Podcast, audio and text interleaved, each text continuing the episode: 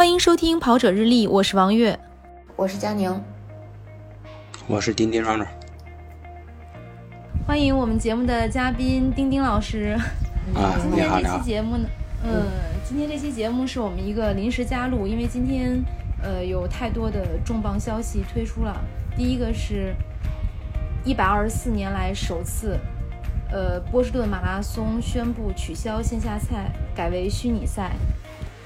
嗯，对，就是今天早上大概凌晨三点多的时候，我收到了消息说波士顿马拉松取消了。其实我最开始还看错了，因为我收到的是一个英文的截图，然后当时我第一反应是，就是因为我看到了这个什么 COVID nineteen，然后 cancel 啊什么的这种字眼儿，我第一反应是，呃，波士顿解除了这个。就波士顿这个地区解除了这个新冠疫情的这种什么封城，所以我就没有仔细看，因为我当时是早上五点钟起来准备去爬山嘛，然后就就略过了。然后等我再刷朋友圈，我一看，哎，好多在海外的，在美国的这些朋友们，他们都在发说波士顿马拉松取消了。我再翻回去看，上面那个新闻写的是那个 Boston Marathon cancel，所以哎，我当时一看，哎呀，真取消了。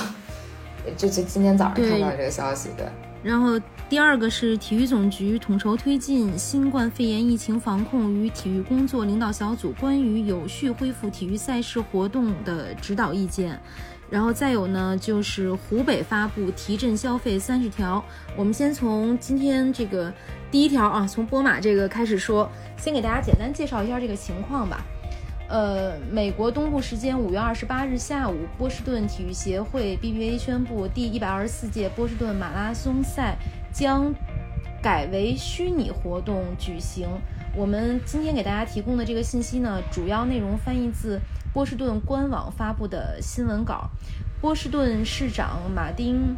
呃，宣布由于新冠疫情取消波士顿马拉松，呃，在九月的第二周。以虚拟的方式进行，并辅以一系列的虚拟活动。我们的首要任务仍然是维护社区以及我们的员工、参与者、志愿者、观众和支持者的健康。这个是 BA 的 CEO 汤姆·格里克说的。他说：“虽然我们无法在九月将世界带到波士顿，但我们计划将波士顿带到世界，参加世界性的第一百二十四届波士顿马拉松。”最初报名参加2020年4月20日赛事的所有参赛者都将获得报名费的全额退款，并且将有机会参加第124届虚拟波士顿马拉松。大家可以在9月7日至14日之间的任何时间参加。BBA 团队还会在这个马拉松周提供一系列的虚拟活动。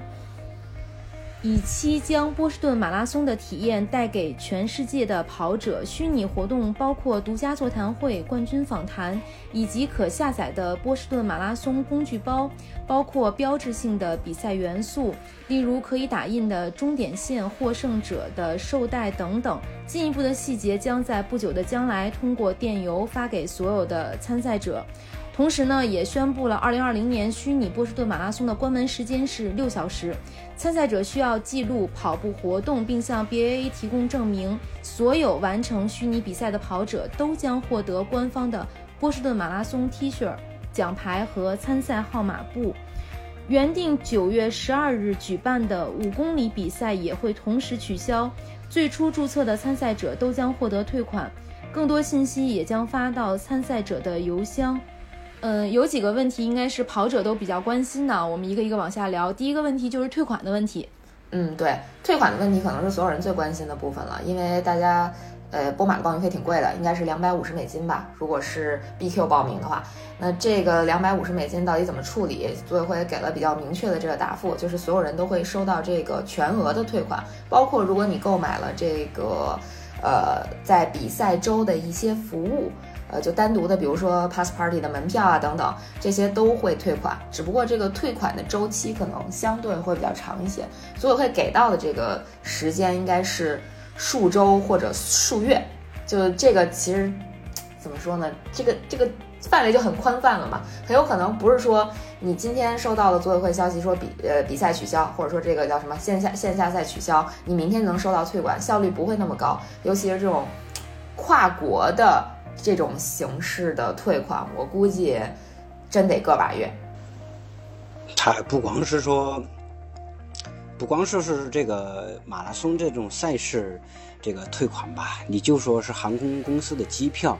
呃，你要买国外航空公司的机票，他们的退款可不像我们国内这么快啊。我们国内的服务还是那个，他一去一一般都是按月算啊。所以说，对，我觉得中国的跑者要对这个有充分的耐心啊，就是说不是说像我们国内服务这么。迅快捷、迅速或者便利，没错，就是这个要有充分的心理准备。嗯嗯，对，我觉得丁老师提的这点挺好的。嗯嗯，对他至少全额退嘛，对吧？他没有像这个是是个可以交底的，对吧？嗯嗯，没错。呃，不像优田 B，因为优田 B 现在是只退百分之五十五，剩下百分之四十五它都是不退的啊。优田 B 的报名费是多少？哎呀，UTMB 报名费那就它好几个等级嘛，我记得 OCC 好像是八十美金，呃，八十欧元，然后到 PTL 好像一个人大概四千多块钱，平均一个人三三四千块钱吧得。所以你这个要，如果只退百分之五十五，也要损失一两千块钱。对，所以它这涉及到三种模式嘛，就说一是东京的那种模式不退，对，然后这个 UTMB 是也就实际上是选手和组委会共同承担。一半的责任就接哎就共同承担，将近是哎一半的责任。然后这个呢，就是博马就是为代表的，就是全退啊。这是三种三种模式，都是取决于就是说组委会对这个研判，包括这个报名时候的那个具体的条款，对吧？没错，就包包括为什么东京马拉松不退？那报名条款里面可能他那个突发的那种就是这种不可抗力，他就没有包括这个。新冠肺炎这种这种疫情，所以说他就没法退，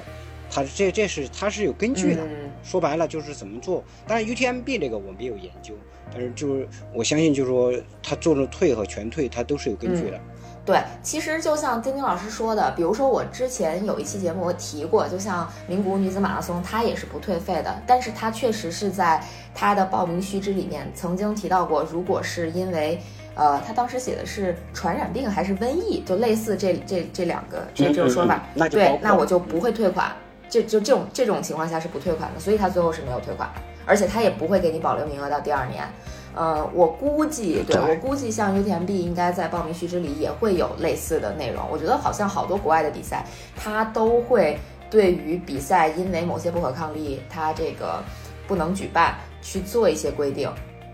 那我我现在对在赛事还有涉及到取消对，没错。所以他跟他跟下一他的服务商哦，他的供应商，他都是有相应就是一环扣一环的。对对对对，是的，是的，肯定是这样。他肯定不是说平白无故的，他就一个比赛说我想退就退，不想退就不退啊什么的。而且，其实我我想说的是，国内这个比赛的这个退款和国外比赛的这个退款，就大家接受度都不一样。如果国内一个比赛，他说。啊，对不起，我的退款周期比较长，可能需要数周或数月，我估计用不了三天就得都告消协去了。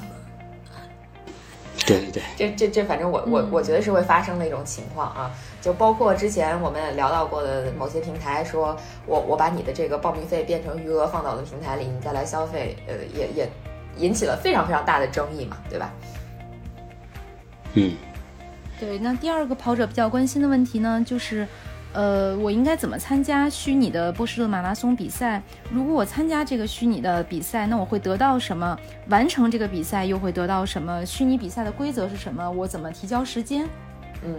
就是第二个问题，我们给大家说一下。嗯，其实这个问题大家就都不用着急，因为组委会应该是会以邮件的形式在后续通知大家。现在可以知道的是，首先这个虚拟比赛有可能是付费的，因为它会涉及到。它可能会你邮寄一些什么完赛服啊，或者参赛服、完赛证书、对对对，这奖对这些东西，没错，所以这个应该是要付一定费用的。然后再一个呢，呃，还有一个问题是关于 BQ 成绩，就是也不叫 BQ 成绩，就是你参加这场波士顿线上赛的成绩能不能作为第二年这个波士顿马拉松的报名资格赛的这个这个问题，我觉得挺多人应该关心这个。但这这个应该是不能的，这个其实也不冷，他看他那个已经规定了。对对对，我觉得这个其实也挺好理解的。你在线下就怎么说？你在自己家家门口跑个什么比赛，你作弊太容易了。如果这种成绩随随便便就可以拿去当做这个 BQ 资格赛的报名成绩的话，那确实有点随便了吧？嗯，就没有裁判嘛，就是你的成绩啊是在有在裁判和规则。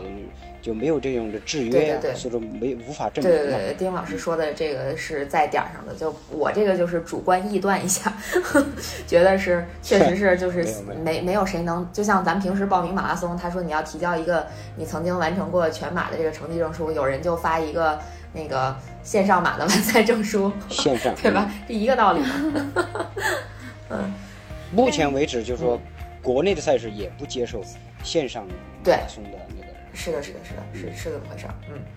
但是这个比赛还是挺有仪式感的，就是后期还会给大家邮寄，包括号码布啊，很少有这个线上的比赛还会有一个号码布。哎，对，它应该是官方有说，呃，可能是到时候它会有一个专属的所谓的装备包，然后可能是线上的，就你可以去到一个网站或者一个账户里面，然后去打印这个什么终点线呀、号码布呀，或者什么起点线啊，就这种小的这种东西。给你提供一些，就像月姐说的这种仪式感吧，我觉得还挺有意思的。嗯，呃，对，还有第三个跑者比较关心的问题就是，那我今年没跑，或者我跑了线上赛，那我二零二零年的名额能否顺延到下一年？嗯，这个其实特别重要，就是能不能顺延呢？呃，肯定是不能的，因为波士顿马拉松的这个。报名它就跟其他六大满贯是不一样的，它不像东京就是还是抽签嘛，呃，它是通过你提交一个 BQ 成绩，然后再去排名啊什么的，呃，才能得到这个报名，呃，就是这个叫什么，就是中算是中签吧，对吧？然后它这次就是二零二零年的比赛不能在线下举办之后，所有参赛者的名额是不能顺延到二零二一年的，但是它有一个新的规定。就相当于他把资格赛的这个时间延长了，延长到了，呃，就相当于他把二零二零年比赛的那个资格赛，他也放到了二零二一年比赛的资格赛里边。就原先比如说二零二零年比赛的资格赛是从二零一八年九月十五号开始，到二零一九年的他报名那天，我记得九月十四还是多少，就这这个差不多一年的时间。然后现在二零二一年比赛的资格赛窗口呢，他就从。二零一八年九月十五号，一直到二零二零年的九月底，他开放报名的时候，就相当于有，呃，两年的时间吧。不过我觉得，对，不过我觉得没什么卵用，因为没有比赛，就大家根本就没有什么比赛可以可以去参加去跑这个 BQ 成绩，最多就是有一些幸运儿，可能比如说他从二零一八年的，呃，应该说他从二零一九年的这个。九月底一直到二零二零年的三月初这段时间，有参加过 BQ 资格赛，而且 BQ 了。那么他能够用这个短短可能三四个月时间里的这个比赛的成绩去报个名，这个还是有用的？你比如说对我来说就很有用啊，对，因为我可能可可以以一九年北马的成绩去达标二零二一年的。这个 BQ，对，但是我的如果我要是说像不管是说今年，比如下半年或者到明年年初，他有有比赛什么的，我我都就基本是恢复了，比如九月份恢复了。北马，比如假举个例子，北马或者一个什么哈尔滨马拉松，什么一个马拉松恢复了，按照我目前的状态，我不太可能能达到我这个我年年龄段的 PQ。那我二零一八年的成绩，那按照过去的话，就一年的话是作废的。对对对。那对，但是现在有效了呀。我等于说我我我这我这运动的生命就是延长一年啊，这个我还是觉得这个蛮有意义的。是。这个它是宽限了，其实这个带导致的结果呢，有可能就是还是竞争要激烈。一些。没错。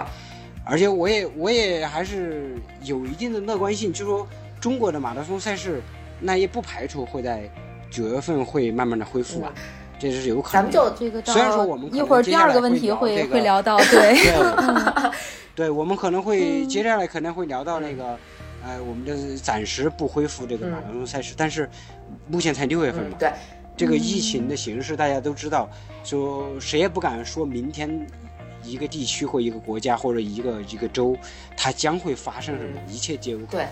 这儿呢，其实我想提的一点是，其实像丁英老师这样的是幸运儿，但比如说像我这样的就是倒霉蛋儿了。为什么呢？因为我原本我的计划，包括我有几个朋友，我们的计划是想要在二零一九年的三月份去完成 BQ，就或者说三四五月份这几个月就有计划的完成 BQ 这个目标，但是因为比赛全部取消，我们就没有办法去 BQ。那对于我们来讲，我们可能就、哦对，只能寄希望于年底，就是比如说八月，就刚才丁老师讲到，比如说如果说哈尔滨马拉松呃能够举办，比如说什么衡水湖马拉松，包括如果北马能在九月份举办，那我们可能去能去参加一下。但是万一就是说凡事都有万一嘛，万一这些比赛都举办不了，那我们想要在二零二一年去参加这个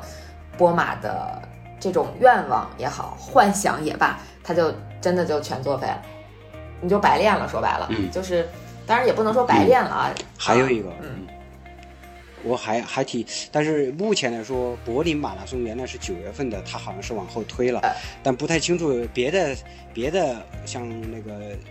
嗯，比如德国其他的城市，因为目前来说，疫情来说，欧洲的情况要略好一点，德国的情况要更好一点。就这个这个这个，现在我觉得还是还是留有一定的一线之机的，嗯，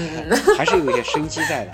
但我觉得咱们现在去，就是如果过几个月，然后德国那边的比赛可以办了，我们出去的成本可能也会比之前要高很多。其实我觉得还是期待国内的赛事尽快恢复。对对，其实说成本只是很小的一个问题，因为我觉得现在对于大家来讲最大的心理障碍是不敢走出去，因为你不知道外面是呃，啥对，就样。就这也算一种成本嘛，对对对，就是你可能，对对对，比如你是是是，你的单位不允许你出国，对吧？对，或者回来要隔离十四天 是，不就你你也不一定敢去啊，对你也不一定敢去。让你出。没错没错，嗯，其实其实对于我来说，我觉得我更担心的是，就算比赛能够恢复，那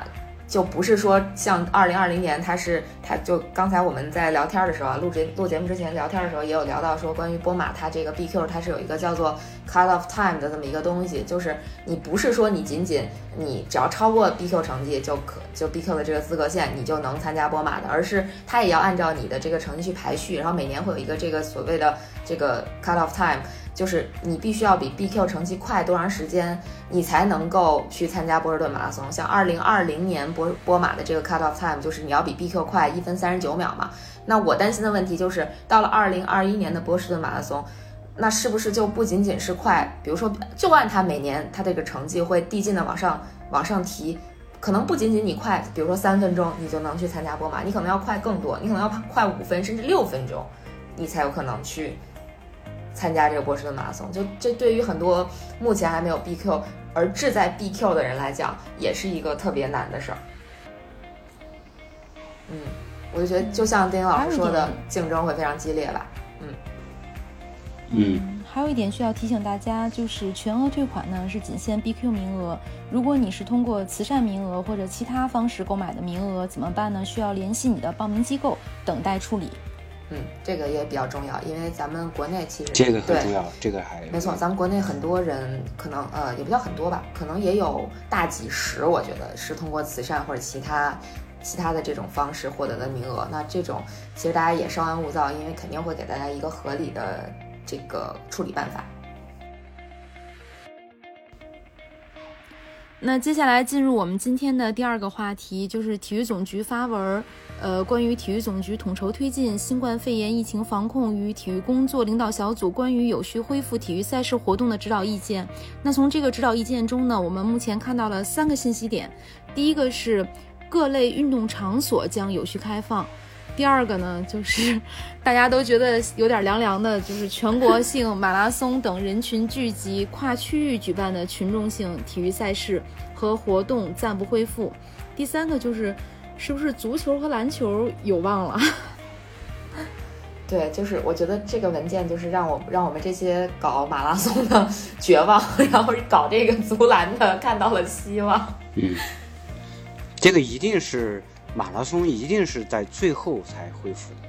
就是体育赛事整个的流程，应该就是基本上前面的程序、前面的试点和逐步开放的一些阶段走完了，最后一步才会是马拉松，因为它确实是嗯呃，就是说密集嘛，人口密人人人员密集聚集型的。另外一个，他对这个啊更多场馆呀，还有包括工作人员各方面，就是说他要办赛的那种要求也是蛮高的。实际上呢，现在呃各个地方政府呢，说白了，嗯，还在处处在说当前最重要的工作是复工复产，但复工复产已经有段时间了，还就说是说白了恢复经济，怎么发展起来，把这个这个损失降到最低，这个说白了心思和重心全部在说白了就是恢复经济生产，保障人民生活水平的这个这这个重心上面，他肯定是也是无暇顾及。啊，这个这种像马拉松赛事这样的，这种非常耗费精力、那个人力物力的这种这种活动和项目，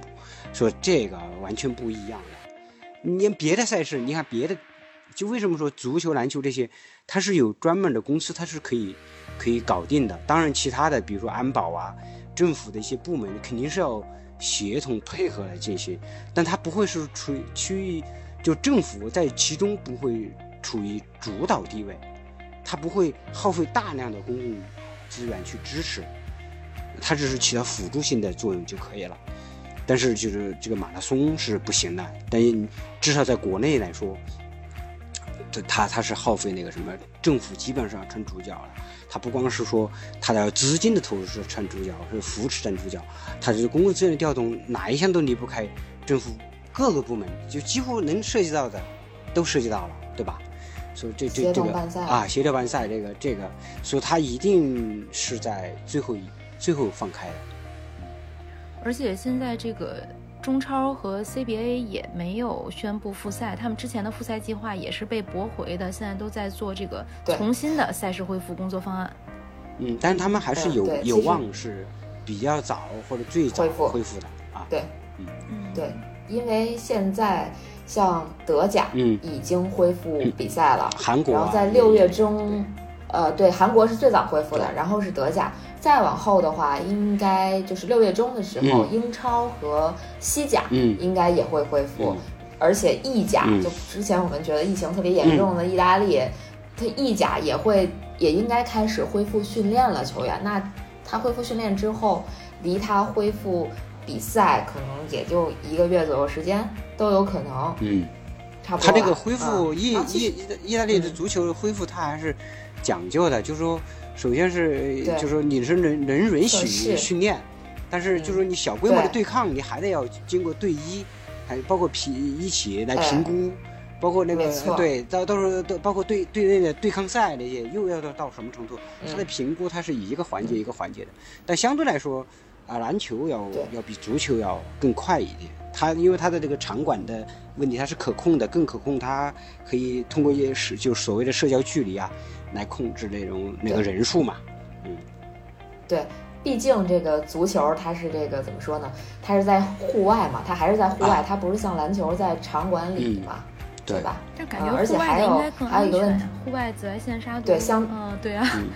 但是现在 好像男篮恢复起来比这个中超恢复起来好像要快一点。要快一点，因为在我们国国内来说，应该是呃篮球要更快。篮球快，篮球快。嗯，对对对。哦，那国内外形势还是不一样。不一样。国外还是足足球快一点，而且就是其实足球恢复也想了各种各样的办法，挺逗的啊。就是我不知道你们看不看足球啊？因为我看。我看德甲嘛，呃，我看到德甲他们，比如说因为没有观众要控场举办比赛，他们把那个现场声就都是之前他们录的。啊，现场的声音，然后在比赛的时候放出来。虽然没有观众，但是你能听到，感觉就像有有有观众一样。而且每个阶段他放的声音都不一样。比如说进球了，他可能有进球的这个欢呼啊什么的。然后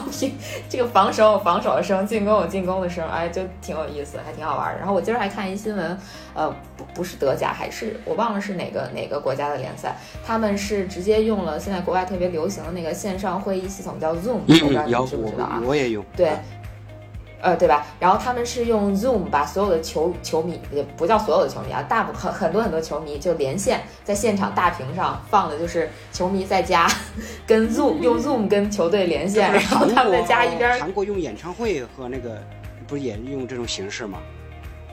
啊，韩国那个韩国是之前有被有有被上热搜的一个事儿啊，啊就是他们拿了一堆充气娃娃放在 这个看台上，啊。后来应该是被罚款了，啊啊，因为有损联赛形象，嗯对，挺也挺有意思的嗯。嗯。大家脑洞都大家真的是，嗯，对，脑洞真的相当大，各出奇招啊！因为最开始那个就是空场举行的时候是毫无声音的嘛，大家就觉得没有主场气氛，嗯。因为这样的话你的主场优势就没了，没有没有这个所谓的第十二人嘛。其实嘉宁说的这个，其实，呃，给我们今天晚上的话题就带来一个很多的启示。为什么呢？我们就说回到第一个问题，就是说，呃，波士顿马拉松，比如说它线下举办不了的时候，它线上怎么做？我觉得对国内的赛事，对中国的田协，还有我们各个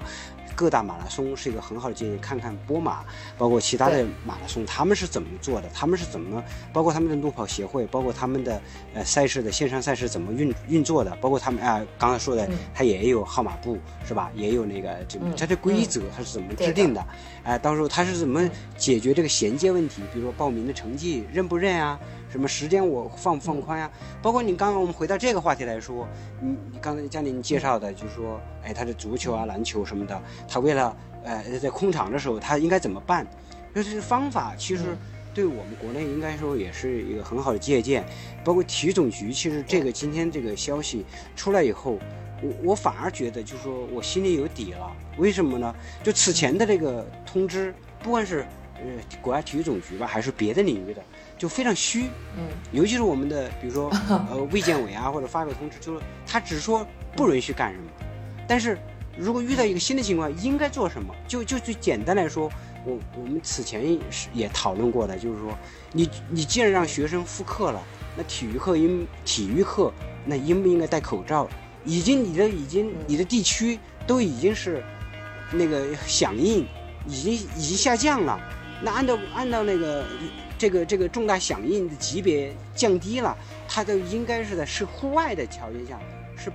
可以不戴口罩的。但是你你你这个学校啊还是什么的，我们和卫健委啊，它这个衔接跟不上，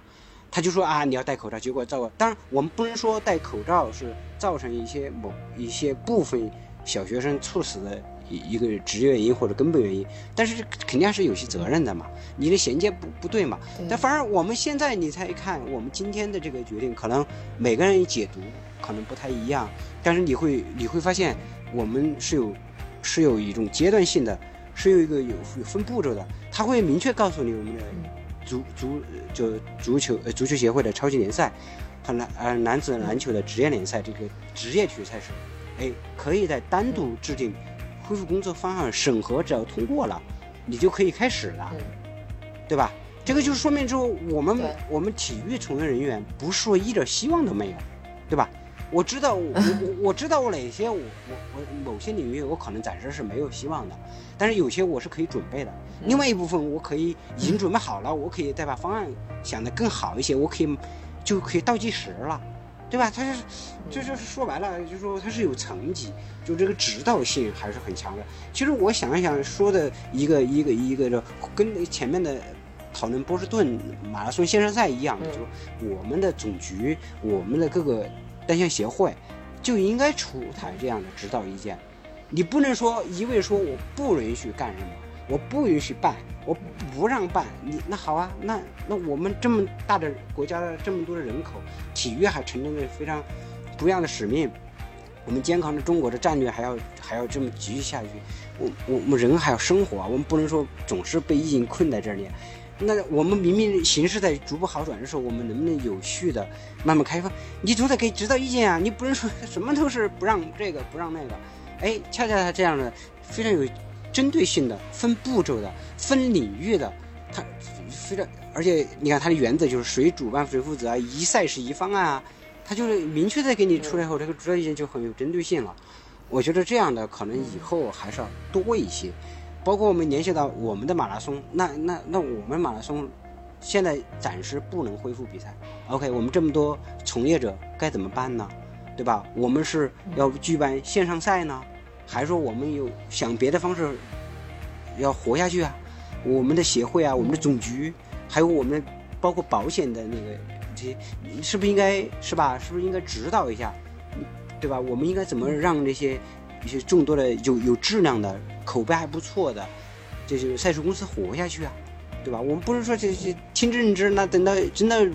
比如说八九月份、九月份、十月份，我们可以形势好转的时候，等到是要办赛事的时候，发现没有赛事公司了，没有人才了，人才都流失了，那那不是也也很被动嘛，对吧？对。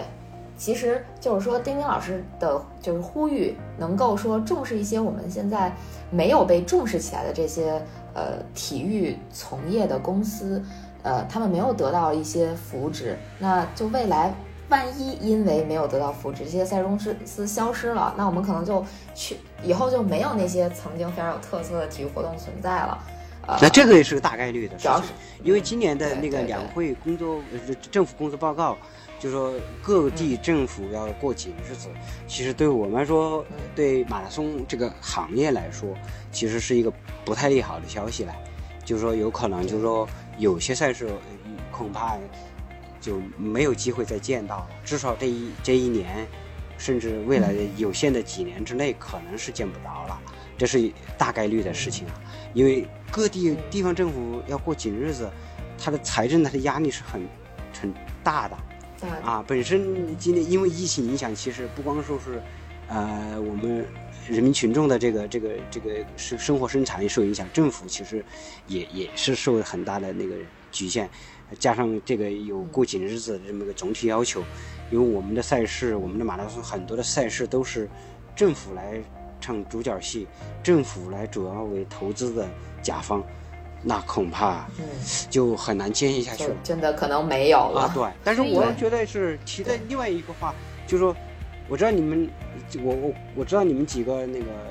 喜欢这这段时间每个周末都出去玩那个越野越野赛，倒有可能是一个契机。它虽然是很小众，但是越野赛从办开始，从进入中国这么十一年啊，就是说，它绝大部分阶段、绝大部分时候。它都是以这个市场化运作为主，啊，我觉得这个对越野赛来说，有可能还是一个是个机会，反弹的机会，因为都办不了这种，因为那路跑赛事那几万人确实是很难避免，那越野赛它的山野里面，它这个这个你因为各种条件吧，你你就想扎堆，它也它是它是有也有限制，因为路况啊，因为什么条件啊什么的。所以说，它有可能越野赛有可能还会有迎来一个小爆发，当然至于爆发到什么程度还不好说。但是我觉得这个对它可能是一个呃小小的利好吧。目前保守的来说。那。但是今年我们一直在探讨这个问题，就是马拉松，对，反正目前看是凉凉了，但是越越野赛会不会凉凉？我们一直在探讨这个问题。对我们其实心里一直在打鼓啊，就是接接着这个丁老师这个话题来说，其实这个文一出来，我们当时讨论的第一个问题是，那七月份崇礼还有没有戏？我七月份的比赛还能不能办？就是我们现在知道的这两两场算是比较大的比赛。咱还能提名吗？七月 十号和七月二十四号这两场吧。暂时这两场比赛在崇礼的，嗯，在崇礼的这两场。对，但是我觉得对，在崇礼有点不太乐观。嗯，毕竟崇礼它这个地域位置很特殊，它毕竟是未来冬奥的所在地，所以说我觉得至少至少不会特别大张旗鼓的，就是作为做宣传，比如说啊，我们七月份这个崇礼要举行比赛了。啊，这这这种可能性，我觉得在此后这段时间，可能从政府的角度是不会让你大大张旗鼓的宣传，大肆宣传。嗯，而且目前来看，就是对，呃，我知道你们俩提的第一个某个赛事，这个越野赛，我觉得有点着急了一点啊，至少着急了一点，因为因为，呃，我们呃从他这个这个话题也是很有意思的一个话题，就是说，即便我们。我们是就就我们就大家都是互为听众嘛，你们可以想一想，我们就假设中国的形势啊，就是从六月份没有任何问题了，你说我们能办马拉松吗？我觉得可能性不大，因为有我也注意到有一些观点，就是说，你你国国际上还正遭受着这个新冠肺炎的这个肆虐，在这个情况下。你一个国家这么很突兀的举办这个，其实也是蛮那个不考虑，就是说，就是我们不说所谓存在一个政治，就是说你有个有个国与国之间，人与人之间还是有个同理心的，对吧？你这个体育它本质上它它是一个很嗨的，对吧？是欢乐的东西，嗯嗯，对吧？它不是说我哭着去比赛啊，对吧？啊，当然也也不管有啊，嗯但是肯定是胜利的、愉悦的、powerful 啊，这种往往张扬的东西。一是所谓国际一片阴霾，真的那个什么，哗一片一片的那个中招啊，死人啊，是吧？你你来那个嗯，我们中国就说啊，我们现在六月份就可以开始比赛了，七月份开始比赛。那我们这个国际舆论，其实嗯你不能说我们不考虑的。啊，对对，就是我们的足球联赛嗯也不是也比其他国家来的更晚一些。啊，但是你想，对他还是其实啊再一个，他嗯他是允许你嗯球员比赛，因为他那种他是他是职业球员嘛。你这个你嗯打的时候，嗯我我可能观观众首先我们开始的时候可能是控场的，然后慢慢恢复一嗯。小部分，最后可能这他他是也是不不可能一下子说哇几几千人、上万人、几万人的那个对，这个观众的问题啊。肯定是说不会这么一，下子恢复他不会，一下子但是在对出来，所以说对嗯，但是在这对，但是在这方面，其实我想我想提个不能叫反对意见啊，嗯。但事实上就是可能跟丁老师的这个观点会稍微有一些不同的这么一个观点，嗯。就是在在之前吧，应该也是。四月份的时候，我记得可能当时其实英国政府就急于已经在急于恢复英超联赛了，但他当时给到的一个理由是，其实现在的民众是急需有一些这种呃类似于足球啊，或者是某一些体育活动来提振大家的士气的。我不知道这个我赞同啊有没有听说过这个我种赞同啊这种说法？对，所以其实我觉得会不会有这种可能，就是说我们这种小规模的办赛，其实对于很多爱好者来讲，其实也是一种提振大家士气的一种方式。包括就是呃，刚才我们有提到说，第一点说呃，有序开放各类运动场所，因为就我所知，比如说我身边很多呃想要去操场跑步的，想要去呃组织一起大家一起踢足球的，一起打篮球的人，其实大家都现在都有点儿按耐不住，是的这种是的。就是在稍微可能有一点点开放的时候，就很多人就开始在咨询田径场也好啊，或者说足球场也好，大家都在一直打电话问说什么时间可以开放，我们什么时间可以去呃怎么说呢，就是呃。释放一下自己憋了可能三四个月的这种激情吧，就真的是，嗯，大家都很着急。啊是是我觉得这方面会不会也有，就是国家也好，或者说总局也好，会不会也有这方面的考虑，能够尽量的去满足大家在这方面健身也好，或者说这个呃运动也好这方面的一些需求。但是我是觉得，一一方面就说，嗯，提振你通过体育赛事来凝心聚力，来反映士气，嗯。呃，这个这个它这本身就是体育赛事的魅力和它的功用，这是一个非常典型的。对。所以说，这这同时是是我恰恰就是我对下半年，比如说九月或者十月份之后，我们的国内的马拉松赛事反而能举办，我我持有信心的一个原因。第二个可能还是主宣布的主体吧，就是说，如果你这个赛事是你这个越野赛事，如果是你自己的公司的赛事，你来宣布这个首办和这个政府来宣布啊，我这个赛我要在崇礼也好，或者是我要在呃北京也好，或者我是在广州也好，还是什么的，就这个谁来宣布或者谁来启动这个，还是这个身份和角色还是蛮重要的。那因为你说的英国的这个，它毕竟是英国政府嘛，它是通过像像来像来的，它不是说，比如说不是说伦伦敦马拉松啊，或者说是什么什么赛事组委会来来来做这个决定，或来起这个呃带这个头是吧？这个这可能呃不一样吧，不一样吧，嗯。反正马拉松跑不了了，那大家就准备准备看球啊。然后刚才我们说了这个 要，我们说了要过紧日子，呃，这个但是还相相对还有另外一条，就是湖北发布了提振消费三十条，积极扩大体育消费。鼓励各地发放普惠性消费券，呃，关于这件事情呢，我们可以画一个重点看一下啊，呃，积极扩大体育消费，引领新兴时尚运动，适时举办各类体育赛事，丰富体育消费产品。呃，说这个的原因还是想，呃，因为总局先出了那么一个文儿，然后又看到湖北省发布了这么一个文儿，其实就是我第一我看到的第一反应是，我觉得这两个就会有一点点矛盾。因为相当于总局这边就相当于把大家摁下了，就让大家不要那么着急，什么事儿都别吭哧一下我们就恢复了，什么体育赛事啊等等。然后湖北省这边就要让大家去举办体育赛事，不矛盾，就觉得不矛盾。啊，那 就我我我我看到的第一反应，我觉得会有一些矛盾。我就觉得其实总的来讲是没放开，但是省内又鼓励大家放开。呃，我呃，省内的这个文儿，它的重点是在扩大体育消费上。它扩大体育消费，比如说你，呃，你去这个体育用品商店买一些体育用品，然后你有一些自发性的，就像刚才丁丁老师说，比如我们周末我们自己去爬个山，嗯这个是鼓励你去做的。对，但是我觉得对于大部分人来讲，这就是一个悖论。就如果说我没有任何赛事举办，我为什么要出去去买这些装备？我觉得，就它已经变成了非刚需的东西，你还要鼓励我去消费，我你难道运动只是为了比赛吗？你不是为了自己要锻炼身体吗？就怎么说呢？这个这个，我觉得就两说着。嗯，因为疫情，然后大家这个愿意出去这个爬山也好，跑步也好，这种人肯定会多起来。但是我觉得大部分人还是会利用自己现有的这种这种已已有的这些装备去。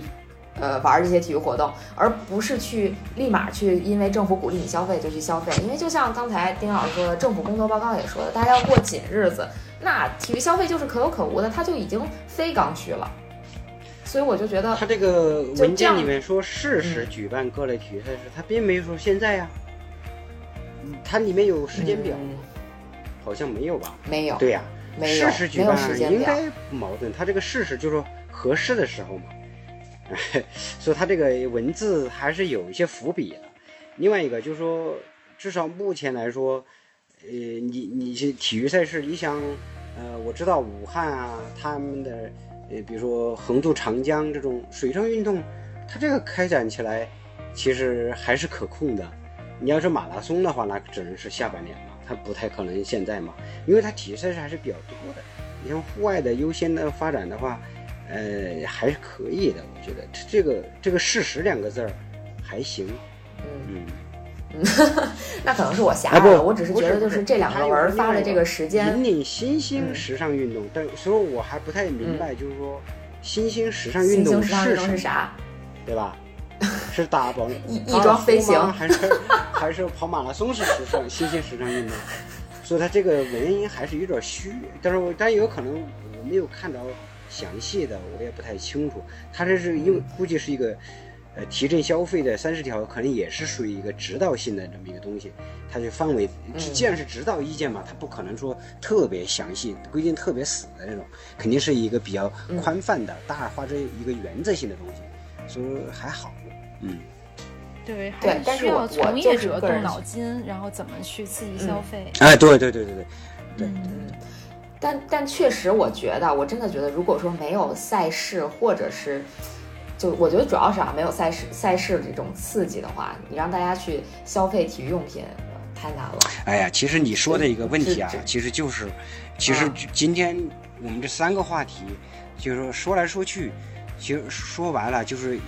就是两个，一个就是从国家和就特别是就主管行业主管部门的角度，我应该怎么做？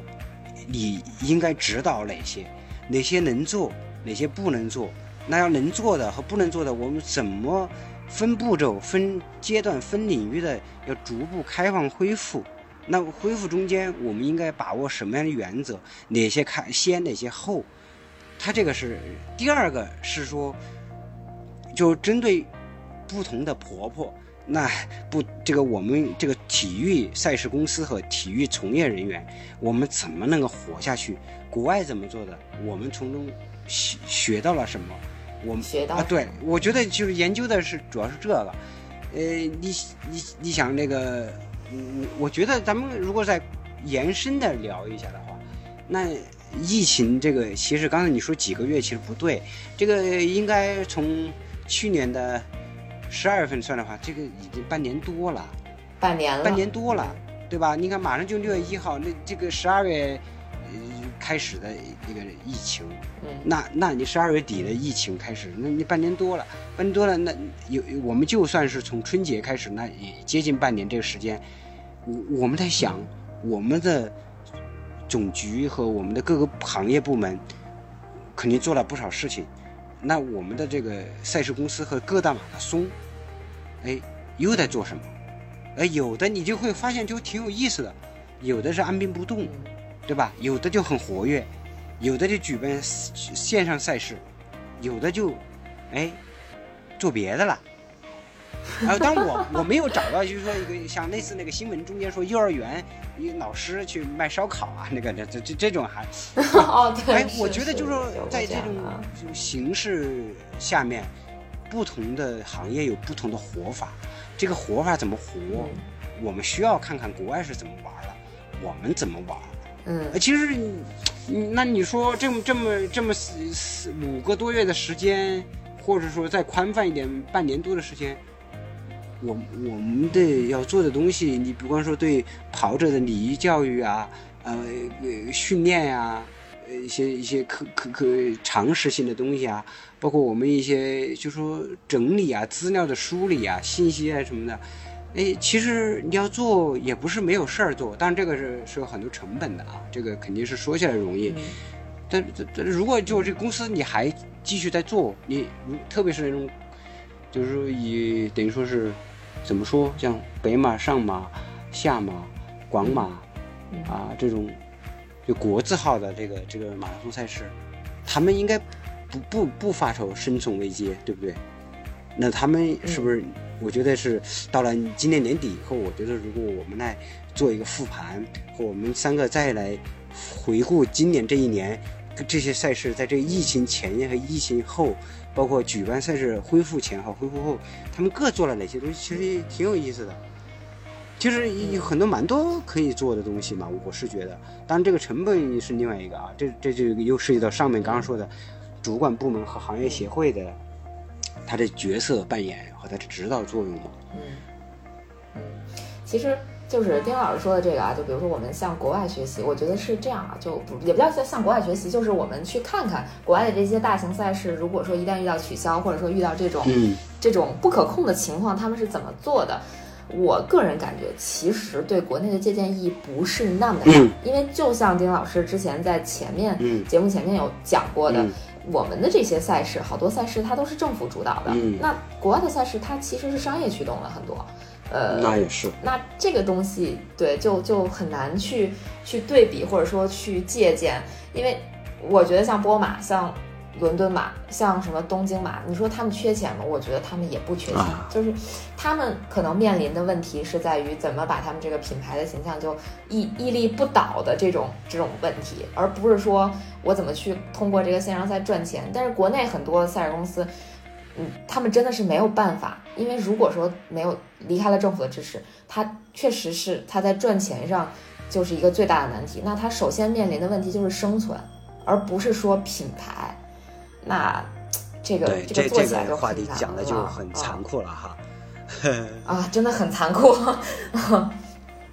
就是失业不失业的问题，真的不是不是说我挣挣一万块钱还是挣一万五千块钱的问题，真的就是我有。有饭吃和没饭吃的问题，很可怕的。对，